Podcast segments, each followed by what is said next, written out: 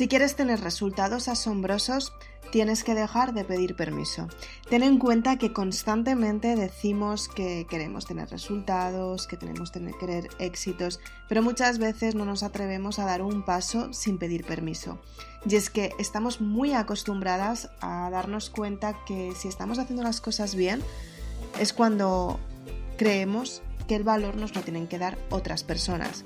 En realidad tú tienes que ser muy segura contigo misma y tienes que estar muy segura contigo misma para saber si el valor depende de lo que digan los demás o si dependen de ti. Acompáñame en este podcast. Comenzamos.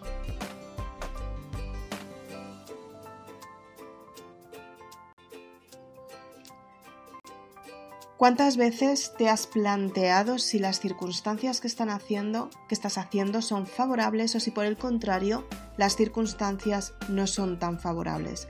Tienes que darte cuenta que todos los días puedes empezar desde cero y para ello tienes que darte cuenta que efectivamente el valor está dentro de ti. Depende de la persona en la que te conviertas después de las experiencias vividas es lo que te ayuda a darte cuenta que efectivamente puedes tener resultados mucho mejores o por el contrario puedes tener resultados que no son tan buenos. Para darte el valor que llevas dentro tienes que confiar mucho en ti y para ello tienes que trabajar la autoestima todos los días para que tengas resultados grandes. Tienes que potenciarte, tienes que hacer lo posible porque tus circunstancias cambien y lo mejor de todo, tienes que hacer lo posible porque las circunstancias sean favorables para ti. Aunque muchas veces te vas a dar cuenta que las circunstancias no dependen de ti, pero sí que depende de ti la forma de ver las circunstancias. Cada vez que estás viviendo una experiencia nueva, puedes ponerte en dos puntos, verla desde el punto positivo o verla desde el punto negativo. Todo depende de ti. Tú tienes que gestionar y aprender a gestionar tus emociones para saber cómo puedes tener los resultados que quieres. Muchas veces trabajar el límite, dar tu punto de vista, decir lo que realmente piensas, por mucho que el resto de las personas que tengas a tu alrededor y te hayan dicho que no deberías compartirlo porque o haces daño, o haces que se sientan mal, o se frustran, Muchas veces ellos están pensando en ellos mismos y no están mirando por ti. Tú tienes que mirar por ti, tienes que darte cuenta en qué momento te está doliendo lo que estás haciendo y si lo puedes cambiar. La mayoría de las veces creemos que podemos cambiar a las personas, pero la realidad de este asunto es que a las personas no se las puede cambiar, al contrario. Las personas cambian por sí mismas si ellas quieren, pero hay una parte de ellas mismas que jamás van a cambiar igual que tú tampoco vas a cambiar, porque es forma, o sea, porque forma parte de ti, de tu identidad y de tu personalidad. Tú tienes que darte cuenta en qué momento tienes que apostar por las relaciones que tienes en tu entorno y si realmente te compensan.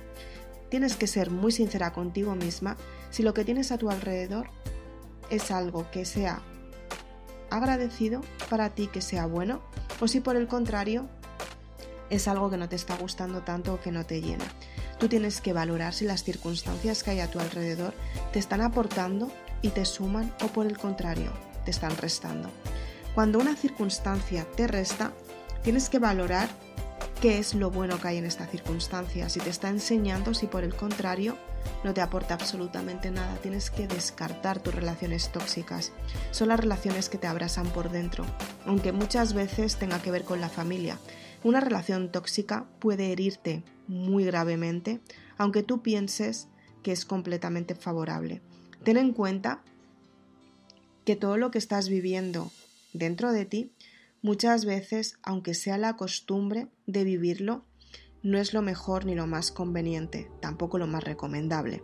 Tienes que valorar por ti si te compensa lo que estás viviendo, si te compensa ese trato, si te compensa esa falta de respeto y sobre todo si te estás respetando a ti misma. Si tú no te quieres, si tú no te valoras, si tú no te das permiso, si tú no te respetas, ¿quién te va a respetar mejor que tú? Tienes que valorar si te las circunstancias de tu entorno te están ayudando y te están haciendo sentirte mejor, o si por el contrario te están haciendo daño y te hacen sentirte peor. Es una parte que la verdad es que no todas las personas se atreven a mirar porque tienen que mirar hacia adentro y las personas temen reconocer lo que tienen dentro de ellas. Tienes que darte cuenta que efectivamente todos los resultados que tienes hasta ahora son resultados de la actitud que tú has decidido tomar, o bien por los demás, o bien por ti misma. Pero son circunstancias que a lo mejor a ti no te están ayudando, son circunstancias y es dolor que no te gusta aguantar. Y efectivamente en esta vida estamos para compartir, para ayudar, para perdonar, sobre todo para amar. Pero muchas veces nos centramos en amar a las personas que realmente, muchas veces, no lo están agradeciendo. Tienes que darte cuenta si efectivamente todo lo que tienes en tu entorno es lo que realmente te aporta, es lo que realmente tú has querido tener, si es lo que realmente tú te mereces.